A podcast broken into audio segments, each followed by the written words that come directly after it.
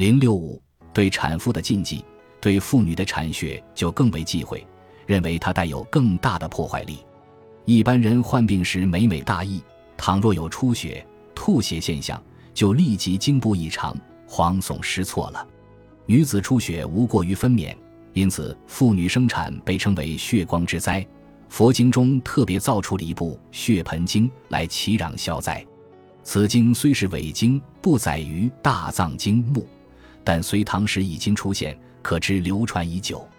看过巴金著名小说家的人一定还记得这样一个情节：当封建世家的家长高老太爷一命呜呼、魂归西天之时，恰好高老太爷的长孙决心的妻子就要生产了。由于叔叔克明的反对，决心只好把妻子搬至乡下的一所房子里分娩。最后，其妻难产，由于离城太远，依旧延误，母子双双告亡。导演这出悲剧的克明反对瑞觉在家生产的理由是什么呢？是忌讳办红白喜事之家与女人生育，以防止凶冲喜，给家里人带来灾难。产妇分娩中的这类禁忌习俗在民间大量存在，归结其缘由是因为在中国传统文化中，认为妇女分娩是一件异常神秘、可怕、充满恐惧和灾祸的事件。妇女生育时伴随而下的羊水、血水等物。都是污秽不祥的，处理不好，不仅这种血光之灾会给产妇和胎儿带来不利，还可能亵渎祖宗和各路神灵，使家人遭受神灵们的惩处。因此，人们创造了各种带有强烈迷信色彩的禁忌做法，以避免这种所谓的灾难发生。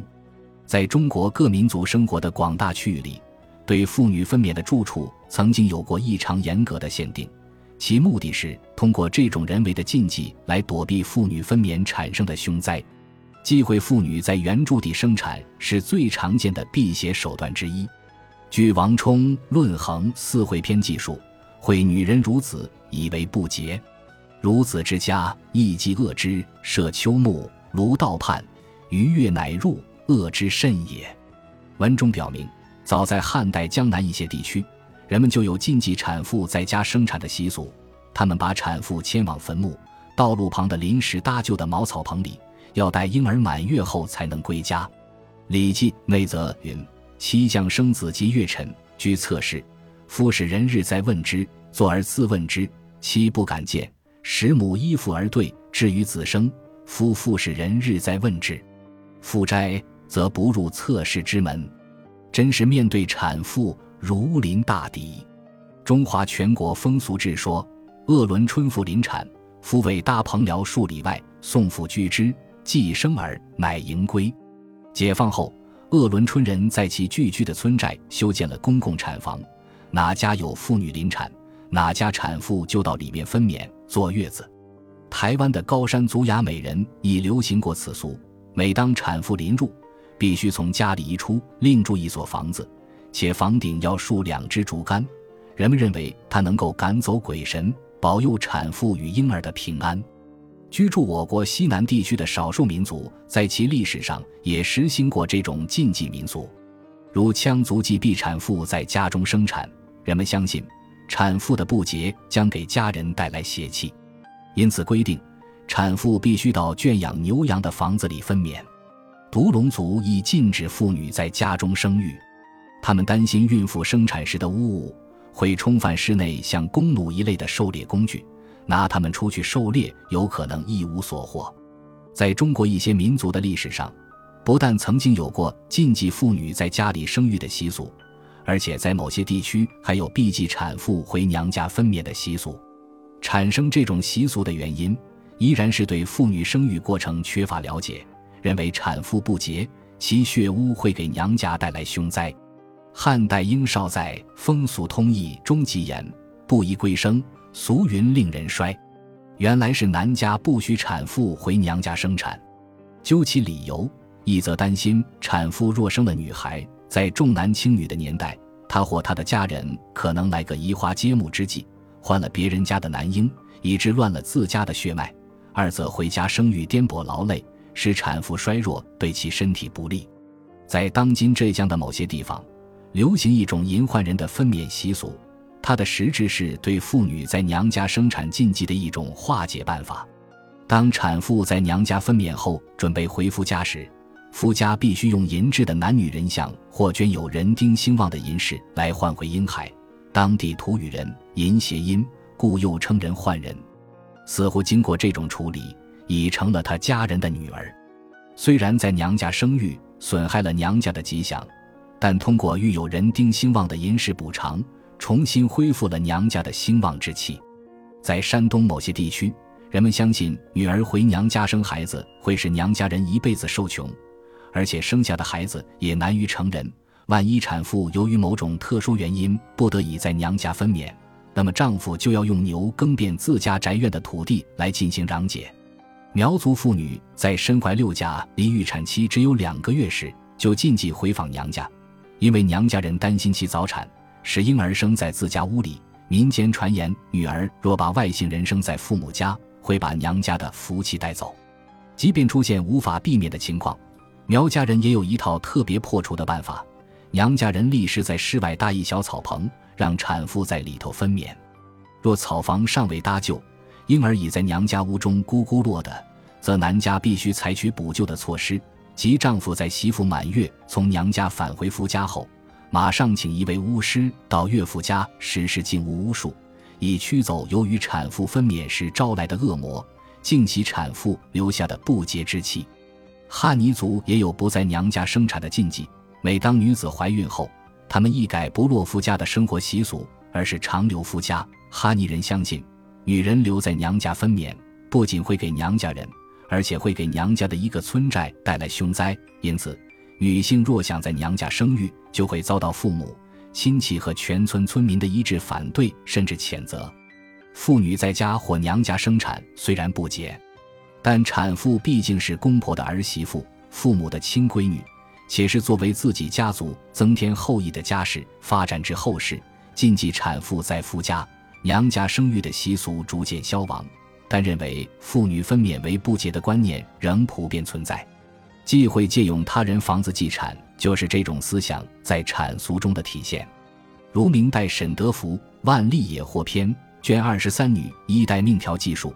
慈圣皇太后久病目疾，屡治屡发。至癸丑年，有一妇彭氏入内，颇奏微笑，且善弹弦，能到市井杂事，甚切太后意。因留宫中而怀孕已久，其父颇然，宫必备皆劝之速出。彭氏贪恋赏赖，迟迟不肯忍绝。一日，忽产一男于慈圣位下，宫人封夫人名彭金花者之事，上大怒。立命杀之，赖慈圣立救，婉转再三，上难为此旨，命待其死，发礼仪房打三十逐出。次年，慈圣即上仙。盖继产虽俗忌，然不避者或利剑，即以嫁之女有任，其夫非赘婿而归宁者，母家旷浅之行，旷公近乎？这里作者把慈圣太后之死归咎于彭氏在宫中祭产，虽属荒诞无稽。但在明朝，人们忌讳他人在自己家中祭产，却是一种非常普遍的习俗。